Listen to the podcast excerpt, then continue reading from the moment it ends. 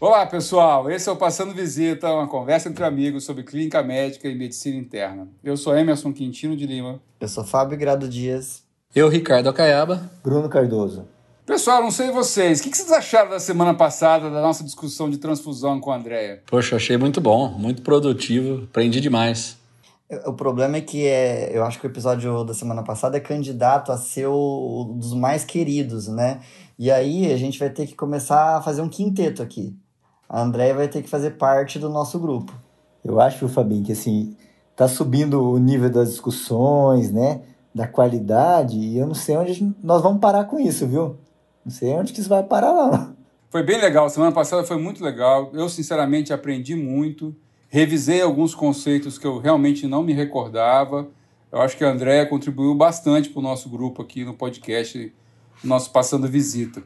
Né? E a gente, a ideia é essa aos nossos ouvintes, né? A gente poder contribuir com a formação e trazendo convidados. E quem sabe a gente coloca uma quinta pessoa aqui, fazer, virar um quinteto, né, pessoal? Isso aí. Seria ótimo. É isso aí. Ó, hoje a ideia é a gente fazer um, um Journal Club. Cada um de nós traz um artigo que leu aí recentemente e comenta um pouco sobre o que esse artigo pode contribuir para o conhecimento nosso e dos nossos ouvintes. Quem quer começar aí? Quem quer abrir as fileiras? Ó, como eu não participei do outro, que eu estava temporariamente afastado dos serviços habituais aí, das atividades habituais, eu posso começar hoje? Manda brasa, Vai lá, Bruninho. Seguinte, ó, eu sou o mais simples, vocês não sabem, mas eu sou o mais simples dos quatro, né? Eu sou mais. Ah, tá. Então, meu artigo vai ser o mais simples, viu, Fabinho? É o seguinte, ó, eu, eu li um artigo a semana passada, que eu achei muito interessante, apesar de simples, muito interessante e um tema prevalente, importante na nossa prática clínica, que é em relação a choque séptico, né? Que é a principal causa de choque, o choque distributivo, né? Não só nas emergências, como nas UTIs, no, nos hospitais em geral. E eu achei um artigo bem interessante que eu queria discutir com vocês e apresentar para os ouvintes aí. O tema do artigo é o seguinte: o artigo foi publicado no Critical Care 6 de agosto agora de 2020, e o tema é o seguinte, o título. Timing of norepinephrine Initiation in Patients with Shock Septic, a Systematic Review and Meta-Analysis. O que, que, o artigo nos fala? Ele separa pacientes é, maiores ou iguais a 18 anos com choque séptico. O que, que leva em conta o conceito de choque séptico? O sepsis 3.0, né? Seria hipotensão refratária à, à expansão volêmica, 30 ml por quilo, utilização de vasopressor e lactato maior do que 2, né? Desfecho primário desse, desse artigo: mortalidade, comparando início precoce e tardio de noradrenalina, que é o vasopressor de escolha. Desfechos secundários: tempo de permanência em UTI, tempo para atingir uma pressão arterial média de 65 ou mais, e a quantidade de fluido infundido nas primeiras seis horas. Ele separou alguns estudos, só que no final do, né, para fazer o, o, trabalho, ele selecionou apenas cinco estudos com 929 pacientes. Qual que é o racional desse trabalho, pessoal? Como eu falei, o choque distributivo asséptico é o mais prevalente nas emergências e UTIs. Nós temos o protocolo, o Surviving Sepsis, que tem uma orientação para fazer o protocolo atualmente de uma hora, né? O protocolo da primeira hora é a Golden Hour. E nesse protocolo da primeira hora, nós temos que, né, além de colher as, a cultura, as hemoculturas, iniciar antibiótico, fazer expansão volêmica. Porém, a hora exata, o tempo de iniciar vasopressor fica uma, uma incógnita, né? Eu inicio precocemente, primeiro faço a expansão volêmica, eu tenho um tempo pré-determinado para iniciar a noradrenalina, que é o vasopressor de escolha, então esse é o racional para que esse trabalho fosse, fosse feito. Como assim? Você que leu o artigo, é... então ele não, ele não desenhava assim que, por exemplo, o paciente que fosse admitido em choque séptico, por exemplo, a questão da solução de, de expansão é, se tinha que ser soro fisiológico, ringer lactato. Não, Fabinho, por quê? Na verdade, esse trabalho ele não foi desenhado. Ele pegou alguns estudos randomizados e fez uma meta-análise. Então, esse é, já começou alguns dos pontos que a gente vai interpretar como fraquezas ou falhas do trabalho. Cada centro que fez o trabalho usou um tipo de solução. Né? Então, realmente não tinha uma solução padrão, nem um volume padrão de infusão, é, de infusão, né? Que foi infundido nas primeiras seis horas. Então, não tinha realmente uma padrão, uma padronização de tipo de infusão. Mas o objetivo primário, né, Bruno, dessa revisão sistemática é saber o momento de iniciar a noradrenalina, não é isso? Isso, perfeito. E dependendo também da, da amplitude do, do efeito aí que ele encontrar favorável ou contrário, talvez não mude muito né, os trabalhos que eles analisaram com solução fisiológica, por exemplo, ou com Ringer, talvez mostrem que ambos têm a mesma amplitude de efeito ali e não, não vai ter impacto a solução. Às vezes dá para ver isso também, né? Isso, até, até na, na, na, discussão ele nem chama tanto atenção para esse aspecto, viu, cara? Porque realmente não era um fator importante segundo a avaliação. E acho legal você ter escolhido isso, Bruno, que é, algumas coisas a gente faz meio por intuição, né? E, e fala assim, eu acho que é bom entrar logo com vasopressor, precoce, mas a gente não testa essa hipótese cientificamente para poder admitir isso como uma verdade mesmo, né? Fica uma coisa muito intuitiva. Então é interessante a ideia deles, né, de, de tentar deixar isso mais concreto, né?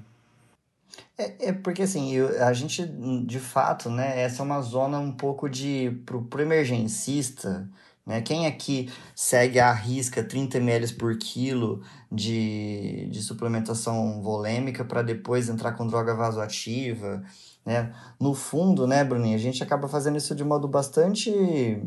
É, é empirismo mesmo. Vou fazer uma pergunta, hein, Fabinho? Vamos começar as perguntas de hoje.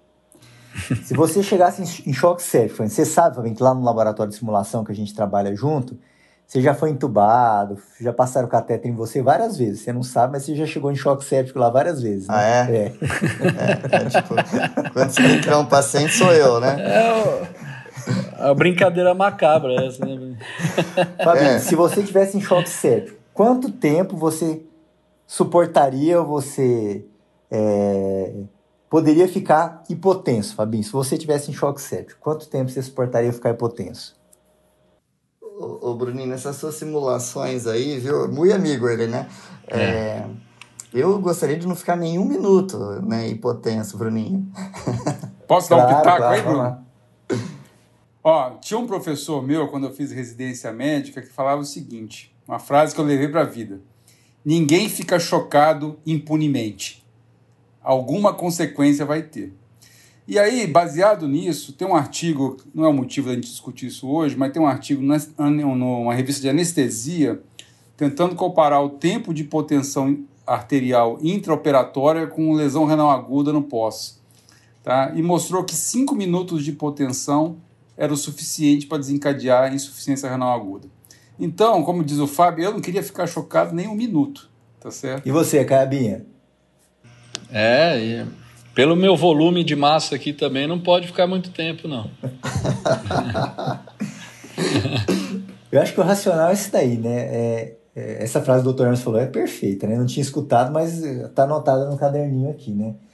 Hipotensão, Fabinho, em qualquer momento é igual a disfunção orgânica, que é o que nós não queremos para esse paciente. Então, acho que o racional desse trabalho aí fez bastante sentido. Né? Bom, voltando aqui para o trabalho. É, algumas críticas antes de falar os desfechos e os resultados. Né? Como esse trabalho foi uma, uma meta-análise, ele comparou né, outros trabalhos, ele pegou basicamente cinco trabalhos e com desenhos diferentes. Sabe? Então, ele comparou abóbora com macarrão, com melancia e com pepino, né? Ele tentou né, fazer adequação para tentar homogeneizar né, os, os resultados, mas as comparações são trabalhos diferentes. Os estudos são pequenos, então isso já dificulta. É, ele não incluiu avaliação de outros desfechos, além desses que eu falei para você, outras disfunções orgânicas. Né? Os estudos eram muito diferentes, como a gente falou. É, excluía algumas comorbidades que são bem prevalentes nos nossos pacientes, né? E por isso esses resultados devem ser interpretados com cuidado. Então, estou fazendo essas ressalvas antes de falar o que realmente o estudo mostrou para a gente. Que que esse... esse... Pois não, pode falar. É, a gente sempre costuma dizer, né, que para aluno residente que as revisões sistemáticas são as melhores formas de se estudar né, de, ou, algum assunto, né? Mas a gente tem que tomar muito cuidado com, com meta-análise também, né? Então, porque a seleção dos estudos, essas, essas, esses pontos que você está tá chamando atenção, quantas vezes eu já não vi meta-análises, né, que pelas, pelo, pelo viés de seleção de artigos, né, induz um, um determinado racional que depois provou-se o contrário. Com certeza. Por isso que eu até falei isso antes, comentei antes de falar os resultados, né, as conclusões e, e, e, os comentários aí do, do, do, artigo, né? Acho que isso é interessantíssimo, né? Bom, vamos lá então. Então, quais foram os resultados?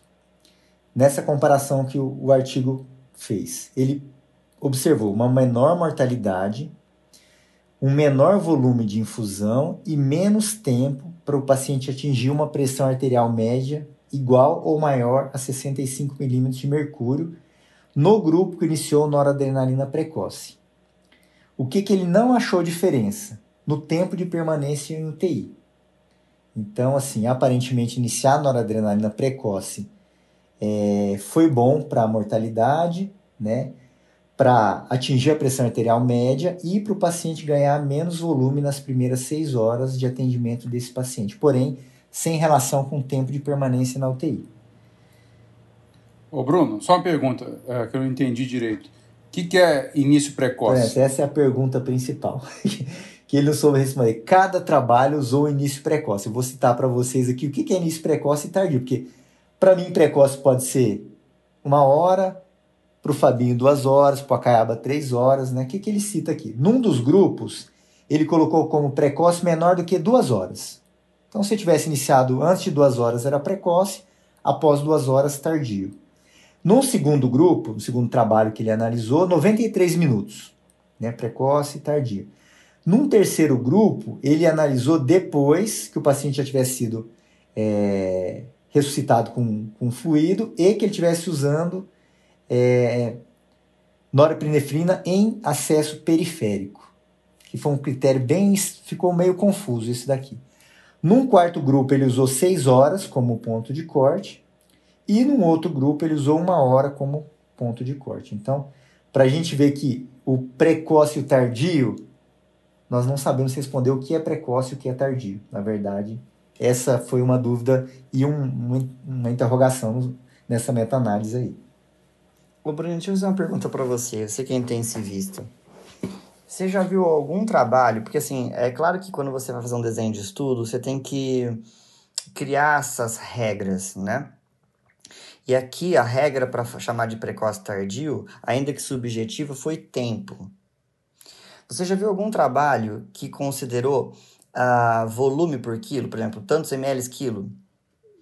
Porque é interessante que as diretrizes fazem uma sugestão de hidratação na, da, da, é, de mais ou menos 30 ml quilo né? E, por exemplo, eu poderia considerar, eu introduzo droga se não responde a, ta, a tal volume infundido, porque aqui todos consideraram tempo. Então, uma hora, duas, seis, né? Porque em uma hora eu posso passar 60 ml por quilo, por exemplo.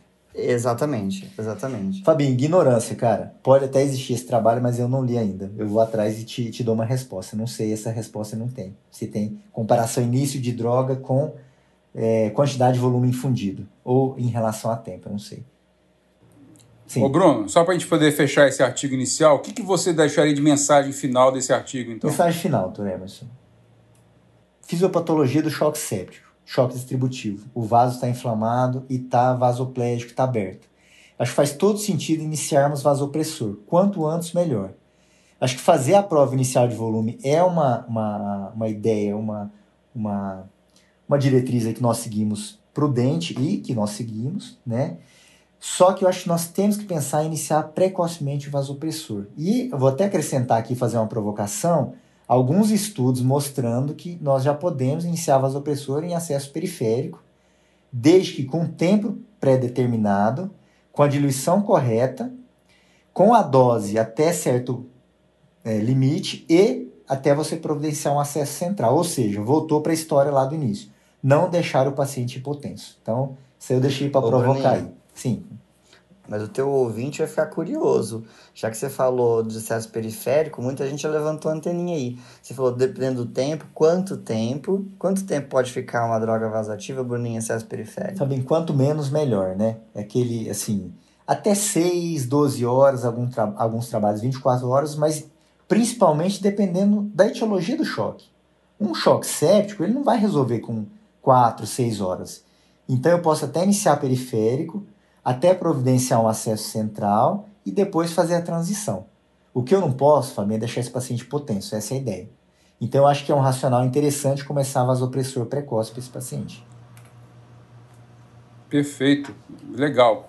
E aí, Ricardo, o que, que você conta para nós, Ricardo? Eu trouxe um, um artigo que está é, tá no momento aí da gente falar muito de Covid, né? E, e aí eu recebi né, essas é, newsletters que a gente recebe de artigos é, sobre Covid, agora tem vários, né? E eu recebi um que foi publicado dia 25 de setembro no, no, numa revista que chama Plus One. É, que, Boa revista, viu? Sim, Ricardo, é, revista, revista de, de, alto impacto. E isso que me chamou a atenção, Hermes, porque veio numa newsletter, uma revista né, com um bom fator de impacto, e o título era que a, a suficiência de vitamina D, né, ou seja, pelo menos 30 nanogramas por ml né, de, de 25 hidroxivitamina D, reduz o risco de é, resultados adversos clínicos em pacientes com infecção por Covid-19.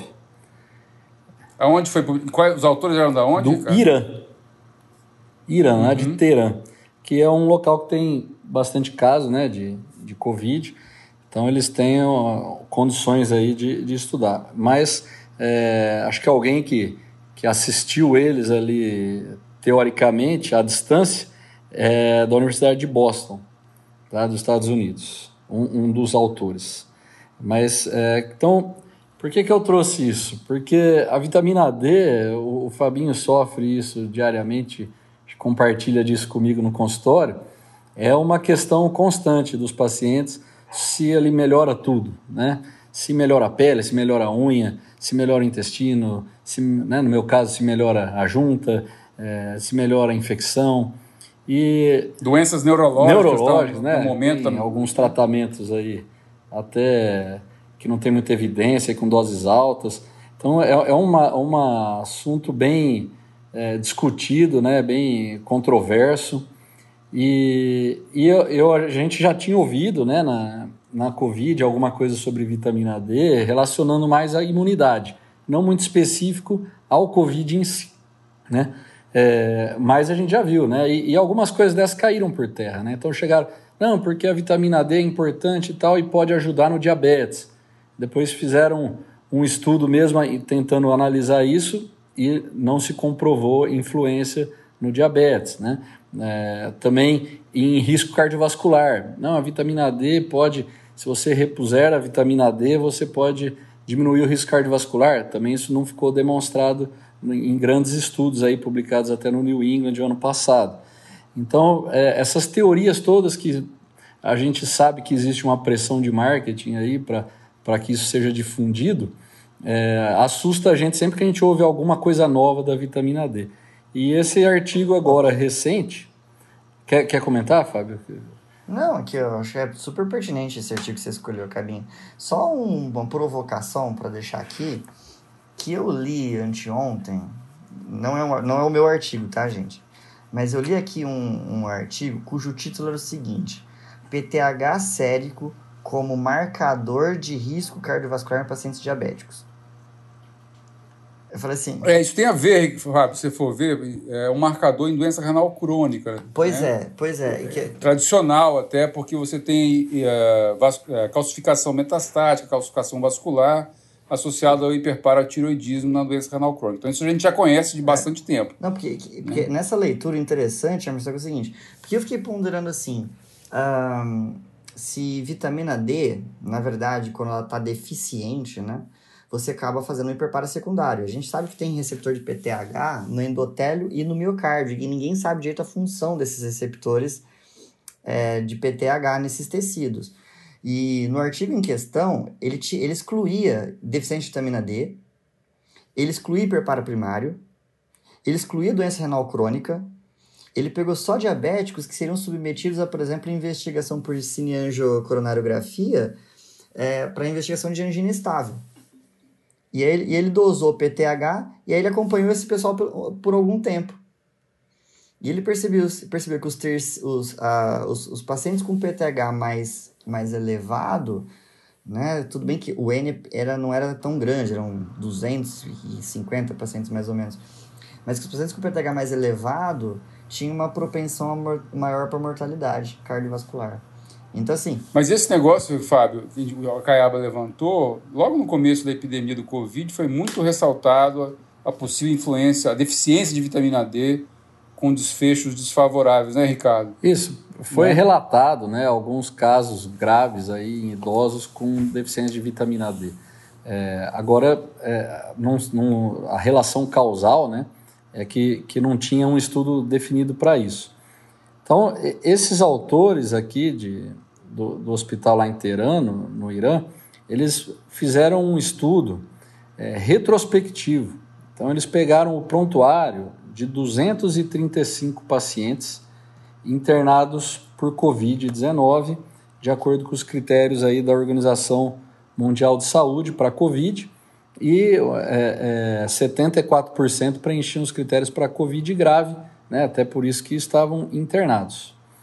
E eles viram, é, analisando a vitamina D desses pacientes, os que, né, desses, esses 235 são os que estavam internados e que tinham dosagem de vitamina D, né? por isso que eles selecionaram.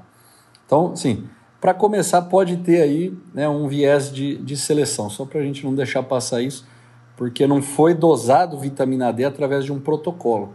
A vitamina D estava dosada a pedido clínico ali do médico que estava atendendo o paciente. Então só aí já pode ter alguma, algum viés aí de, de, de seleção. É, bom, desses pacientes, 32% só é, tinham vitamina D acima de 30, né?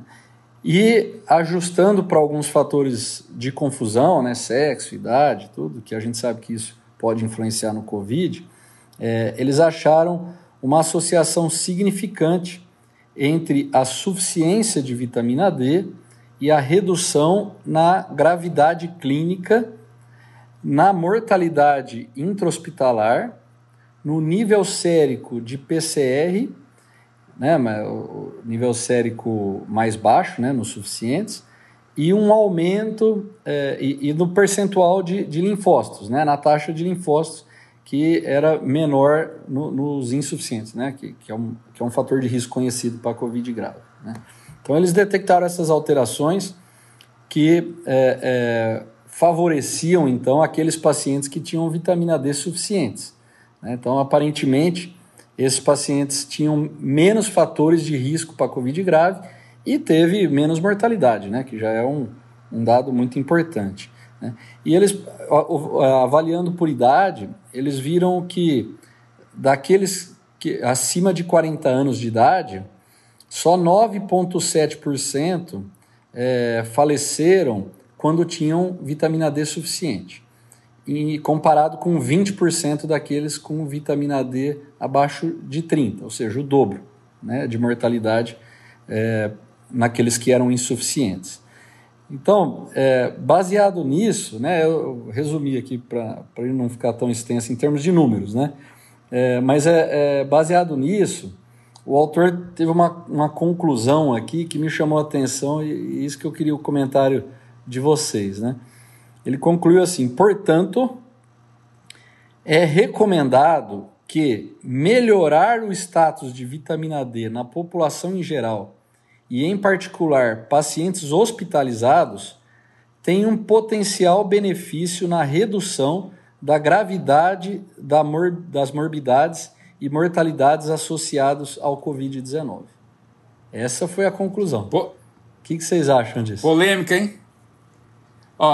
Para isso, para essa conclusão, Ricardo, eu tenho só uma frase só. Associação não quer dizer que tenha associação causal. Né? A associação pode ser levanta a possibilidade, mas não quer dizer que, que tenha causalidade. Tá? Então eu acho que eu queria deixar essa mensagem. Eu não li esse artigo seu, mas eu acho muito corajoso esse autor uh, deixar essa conclusão final nesse trabalho. É, é, eu acho assim, né? O, o, meu maior medo não é nem a, a questão de tratar a deficiência.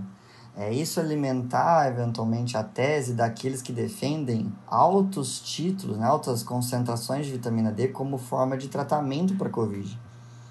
Né? São coisas diferentes. Né? O pessoal Sim. às vezes confunde resultado. Então, ainda que depois aí se prove, porque sempre um estudo desse gera dúvida e deve se gerar maiores pesquisas sobre o assunto, mas daí o pessoal chega à conclusão que, portanto, vitamina D quanto maior, melhor, não é a mesma coisa. Né? Então, o, e esse comentário do Emerson me lembra uma vez quando eu fui fazer uma, dar uma aula que eu, que, que eu peguei o seguinte dado. A taxa de natalidade da Alemanha, Carbinha, pós Segunda uhum. Guerra, ela, ela, ela é decrescente. Né? Então, na, a taxa de natalidade caiu na Alemanha depois de 1945. E a população de cegonhas da Alemanha caiu também depois da Segunda Guerra, né, com o avanço da industrialização. Então, eu posso com isso concluir que, de fato, as criancinhas são trazidas pelas cegonhas?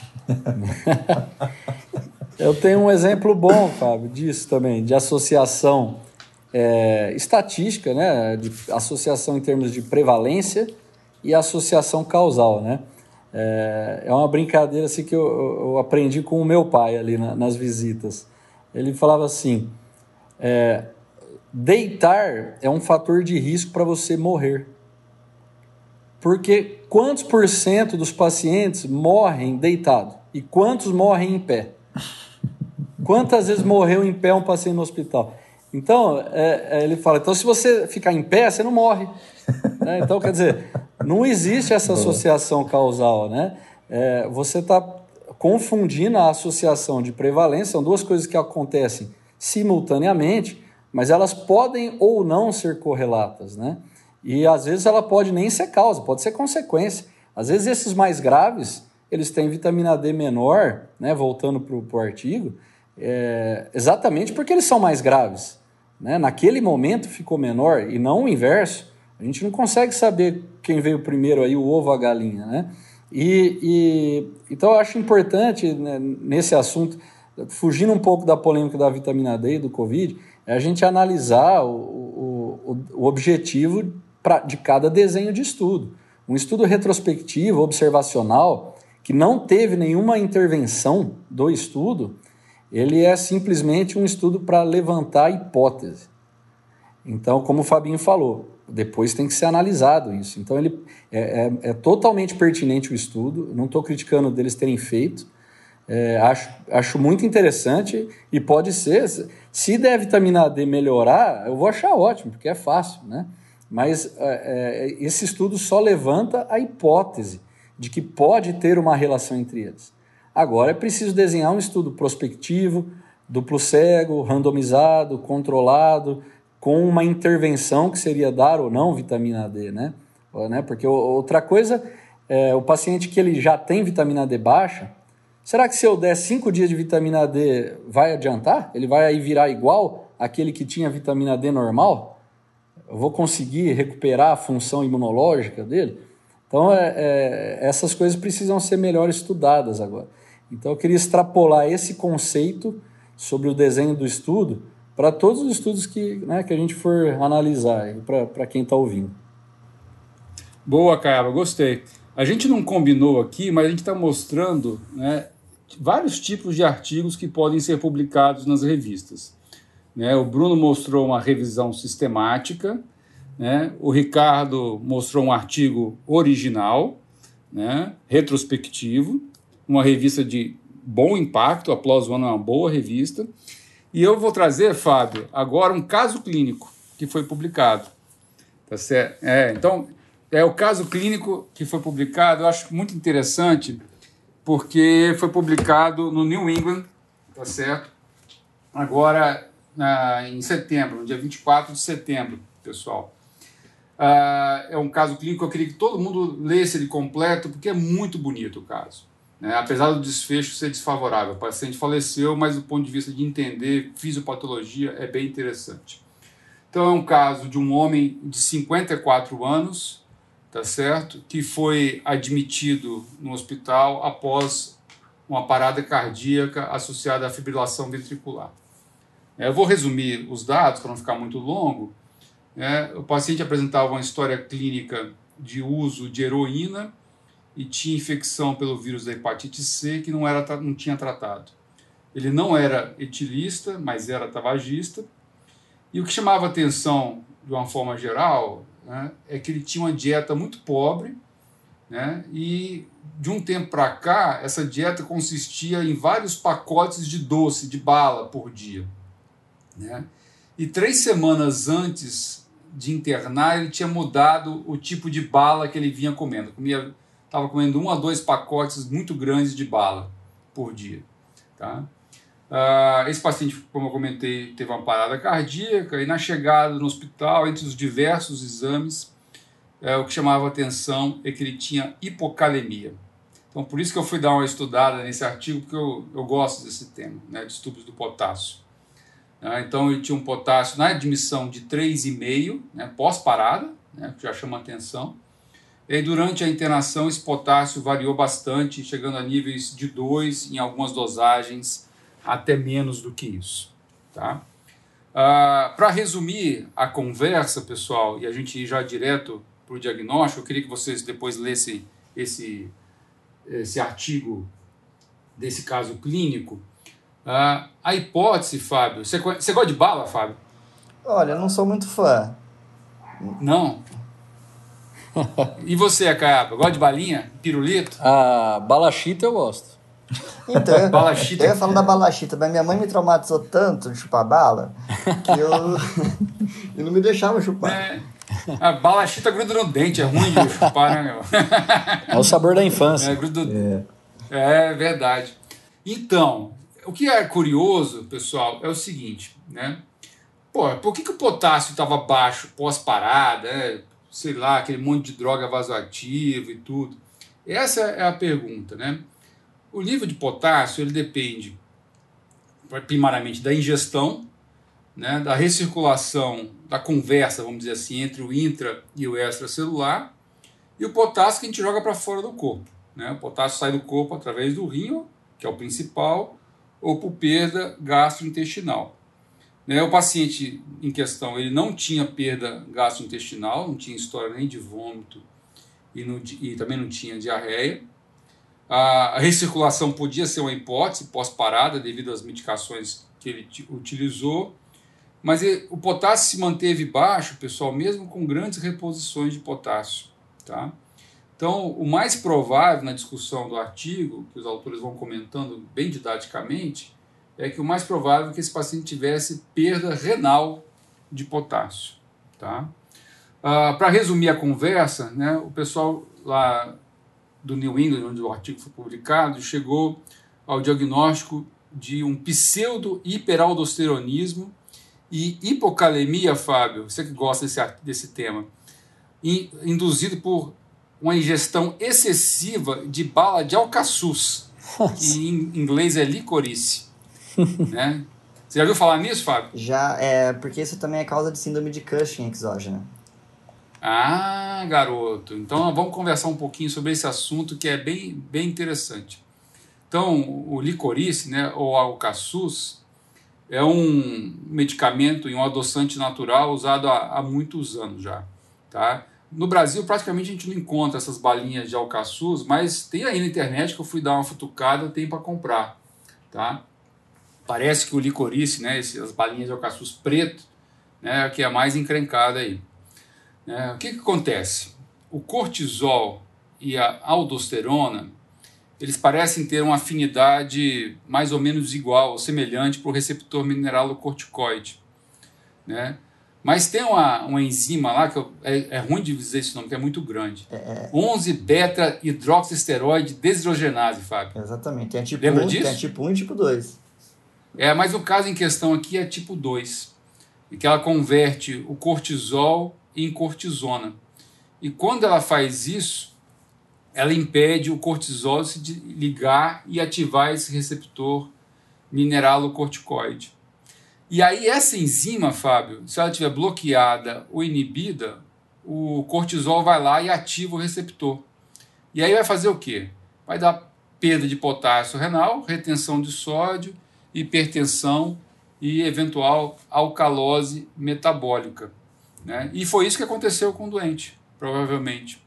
Né? E tem outras drogas que podem induzir esse excesso mineralocorticoide. O alcaçuz, né, o licorice, ele tem um ácido chamado ácido glicerritínico, que é o encrencado aí, Fábio, que vai causar essa inativação dessa enzima 11-beta-hidroxidesodgenase tipo 2.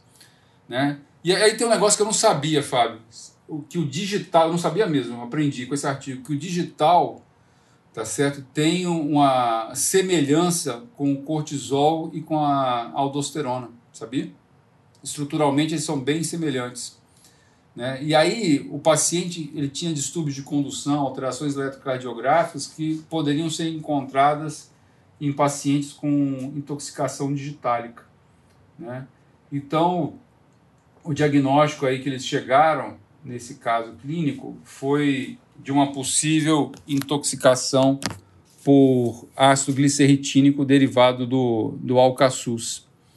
Né? O, e aí é interessante a discussão lá no artigo, e depois eu fui dar uma relida também, que o diagnóstico preciso de hipocalemia devido ao consumo de alcaçuz é geralmente é feito por associação mesmo.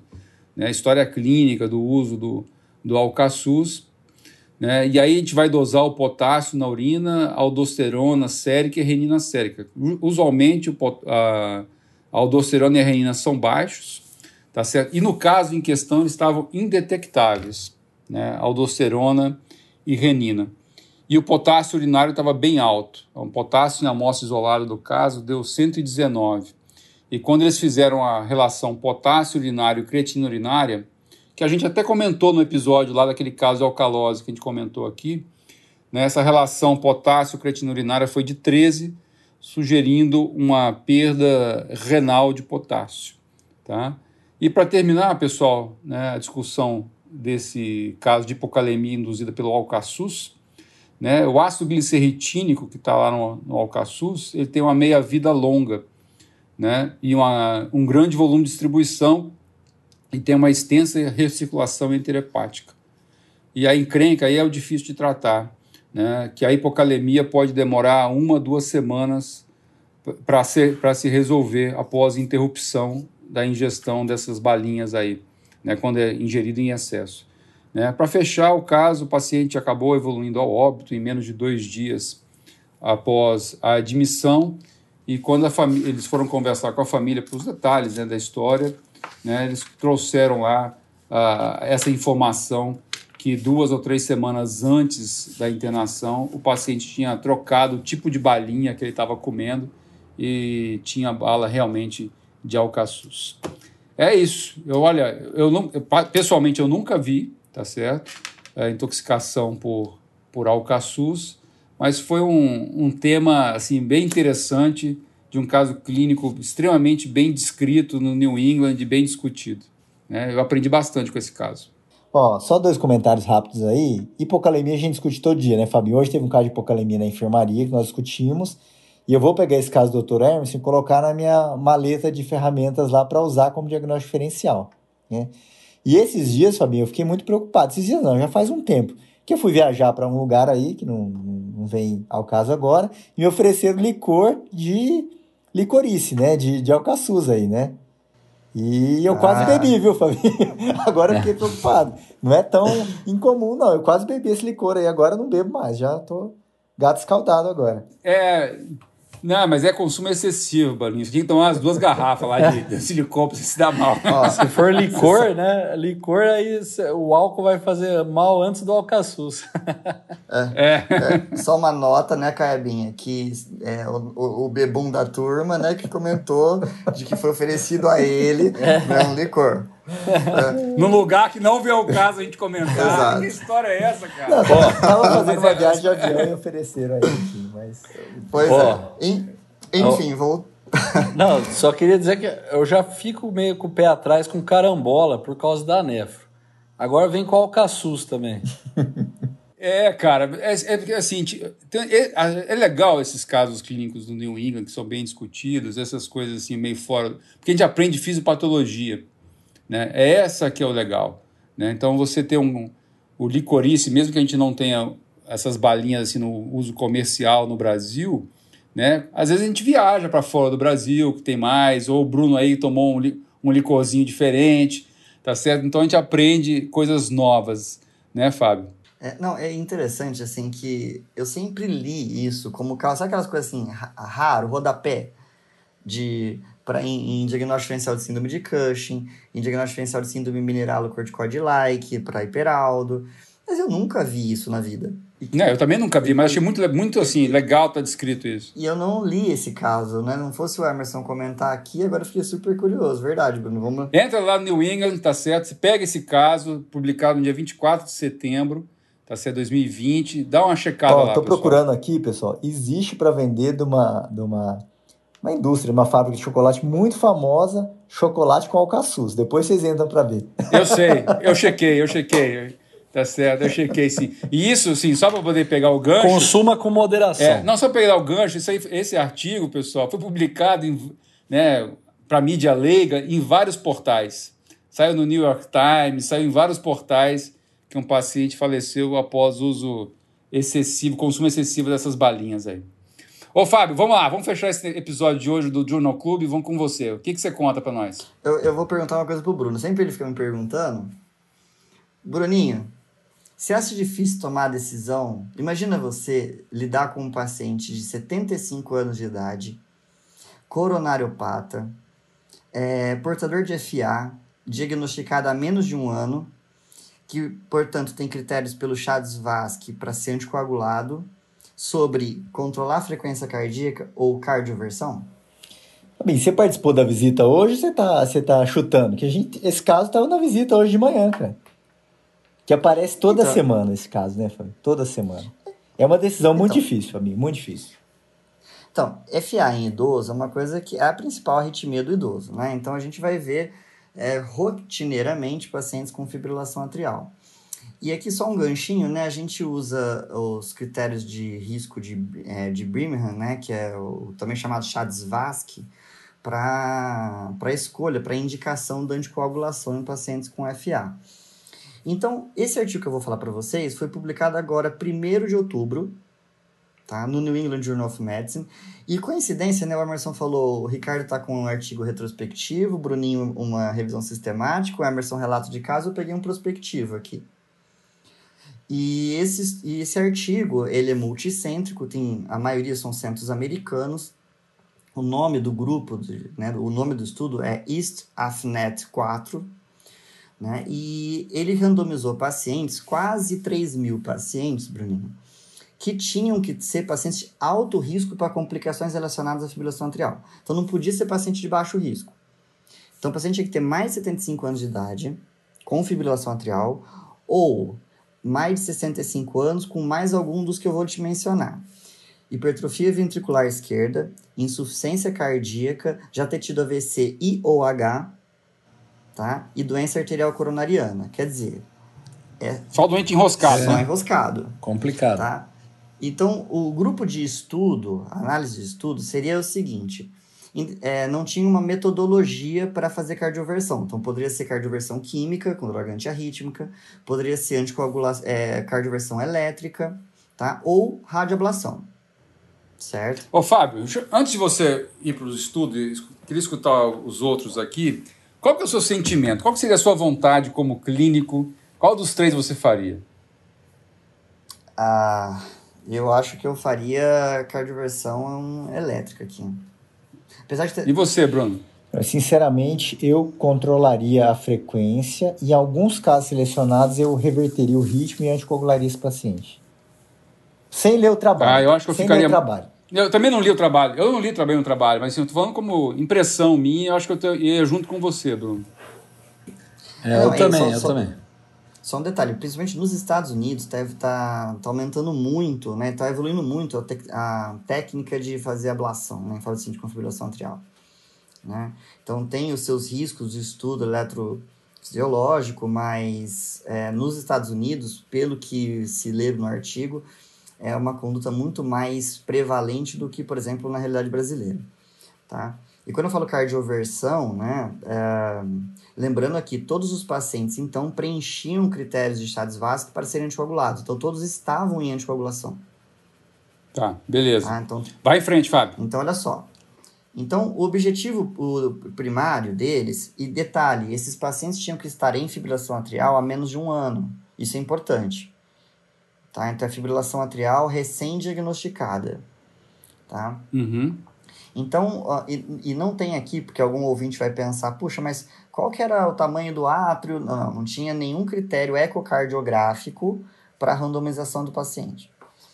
Bom, uh, o, o, objetivo primário, morte cardiovascular, né, é, AVC, descompensação de insuficiência cardíaca e número de dias internados por insuficiência cardíaca. Certo? Você gostou dos, dos desfechos primários, Bruninho? Só hard. Desfechos Só hard. É, fortes, né? Duros, né? Exato. Tá? E ele ainda fez uma subanálise colocando o, o número de dias de internação por insuficiência cardíaca como secundário. Então tem essas duas análises. E, e, como todo estudo prospectivo, vocês têm análises interinas, né, antes do término do estudo. Isso com vacina vai estar tá dando uma encrenca, Fábio? Pois é. Para Covid. Pois é, então você faz essa análise interina, né? Então, e que eventualmente numa destas vocês podem eventualmente interromper o estudo. E foi o que aconteceu. Com mais ou menos em tempo médio de cinco anos de acompanhamento, na terceira análise interina, o estudo teve que ser interrompido porque o grupo de intervenção, ou seja, da cardioversão, teve significan grande significância com relação aos, aos desfechos duros. Tanto uh, com, o composto, né, acrescendo dias de internação de insuficiência cardíaca, quanto sem. Quer dizer, os pacientes que foram, então, cardiovertidos morreram menos por causa cardiovascular, tiveram menos AVC, tiveram menos infarto e descompensaram menos por insuficiência cardíaca. Isso cardiovasculação elétrica, né, Fábio? Não, aqui né? tanto, tanto fazia, tá? O, Reverteu a, a metodologia. Você tinha que reverter para sinusal. Perfeito, entendi. Não, perfeito. Então tinha que re... o negócio era reverter para sinusal. Reverter, podia ser ablação elétrica ou química. O grupo controle, só lembrando, o grupo controle é o que a gente habitualmente faz aqui. Os pacientes eram tratados pra, para os sintomas e controle de frequência. E, o, e, e, e eu achei isso interessantíssimo, né? Então tem, tem uns colegas, tem até um colega de turma, né, que que ele fala no, no Cardio Papers, né? Então, que, que, que dentro da cardiologia, né, isso tem sido um rebuliço, né? Então, porque, como vocês disseram, a maioria dos pacientes que eu observo que tem fibrilação atrial crônica acabam sendo tratados com manejo de frequência. É o Fábio, eu sempre ouço assim, não, isso, a CFA é crônica, não adianta que você não vai conseguir reverter, você reverte, ela volta. Né? Então, é, vem, é, vem para uma mudança de paradigma, né? um estudo com essa ambição de desfechos duros aí. E, e ainda ter uma, uma significância estatística com um N amostral pequeno, né? assim, pelo menos menor do que o, o previsto, né? é feito um cálculo amostral. Por isso que se estima aí um tempo de segmento para se prever mais ou menos o número de eventos ano para você conseguir dar significância estatística na análise. Eles conseguiram isso precocemente, por isso que foi interrompido, né? Então, Exatamente. provavelmente, se o estudo continuasse, jamais o braço controle ia alcançar é, pelo menos próximo para tirar a significância estatística do, bra do braço intervenção. Por isso que interromperam, né? Interessante isso, é muito importante. É, porque você falou do, pelo tempo, né? Então foram 3,9 eventos para 100 pacientes ano no grupo de intervenção versus 5 para 100 pacientes ano no grupo de, de tra tratamento convencional, não ablação. Puta, bem, bem, bem legal, bem Você interessante entendeu? esse artigo, e. Né, mostrando que a gente talvez não deva ser tão conservador assim em alguns pacientes de alto risco. E, e falando nisso, Fábio, você sabe que isso vai de encontro a, a uma, uma percepção que eventualmente está arraigada no nosso pensamento, que é a seguinte: às vezes aquele paciente é muito grave, a gente fala, não vamos ofertar tratamento para ele porque ele é muito grave. Né? Em qualquer cenário, estou dizendo isso talvez seja esse doente que você tenha que ofertar algumas intervenções. Né? Você trouxe uma para nós, que é o caso da reversão de ritmo. Eu poderia citar outra, que seria diálise, poderia citar outra, que é estudo hemodinâmico em alguns pacientes infartados na sala de emergência, e aí vai uma série de outras, contraste, por exemplo né, que eu acho que é interessante esse ponto de vista que você trouxe. E só lembrando, né, gente, que assim, a publicação é do dia 1 de outubro no New England Journal, mas também foi um, um trial que foi apresentado no Congresso Europeu de Cardiologia no mês de setembro. Legal. Pessoal, acho que assim, como mensagem, acho que a gente trouxe bastante coisa aqui hoje, né, reforçando que o Bruno trouxe um artigo, uma revisão sistemática, que é uma das formas de publicação uh, bem interessantes e muito respeitadas nas diversas revistas. Ricardo trouxe um trabalho retrospectivo, eu trouxe um relato de caso e o Fábio trouxe um artigo onde tinham muitos pacientes, tá certo? Um trabalho prospectivo, randomizado, bem, bem interessante. É, o que, que vocês gostariam de acrescentar, pessoal, para a gente poder finalizar aqui o podcast de hoje? Deixa eu só começar por, por um acréscimo, às vezes pode algumas pessoas não estarem familiarizadas com o Chades-Vasque, que é esse score de Birmingham, né? Que uh, chama Chades, a gente usa Chades, VASC, porque as letras da, do Chades lembram uma condição que pontua para a indicação ou não da anticoagulação em pacientes com FA. Por exemplo, o C é de insuficiência cardíaca, né? O H é de hipertensão. A de idade, maior de 75 anos. E esse item pontua dobrado. É, D é de diabetes mellitus. O S, que também é ponto dobrado, é de stroke, né? AVC ou AIT.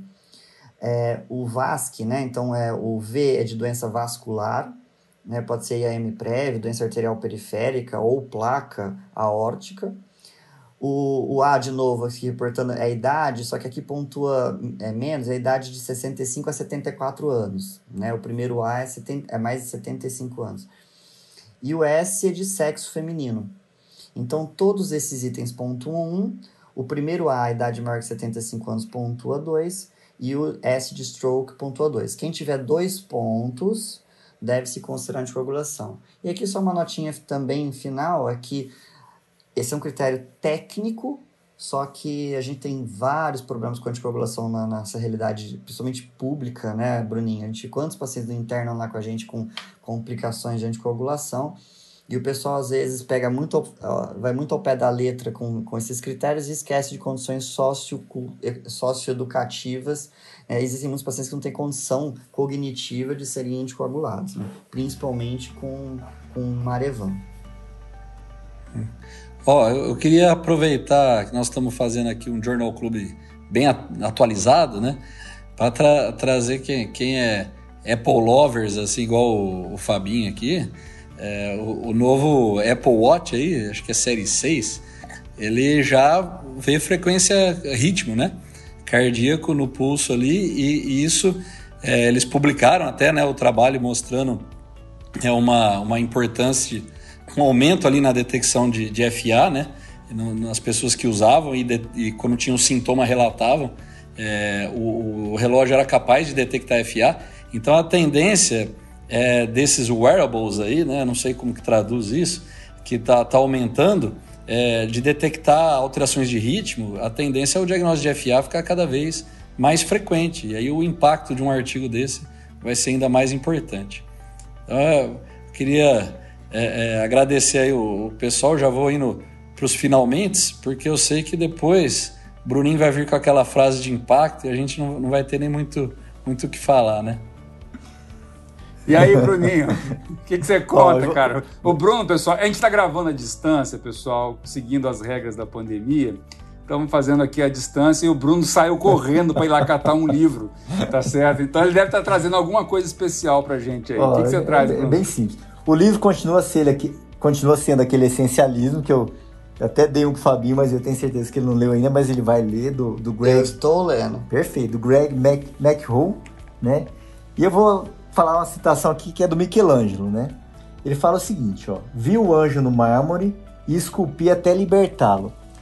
Resumindo, pessoal, eu acho que todas as pessoas têm coisas espetaculares dentro delas e coisas diferentes. Eu acho que o nosso grupo dá certo, porque apesar de sermos diferentes, todo mundo tem alguma coisa que ele é muito bom aqui, né? E as pessoas em si têm isso.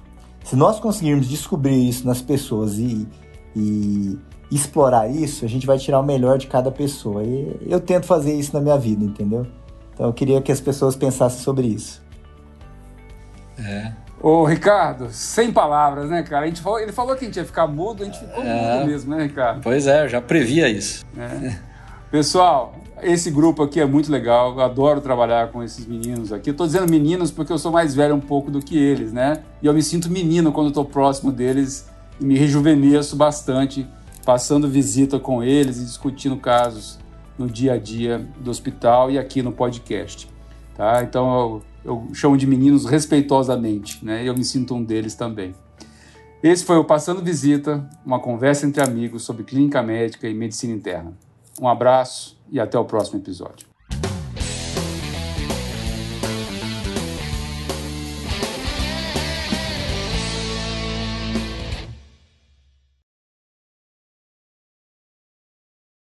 Esse podcast é de iniciativa deste grupo de amigos e não tem relação com a faculdade ou com instituições onde nós trabalhamos.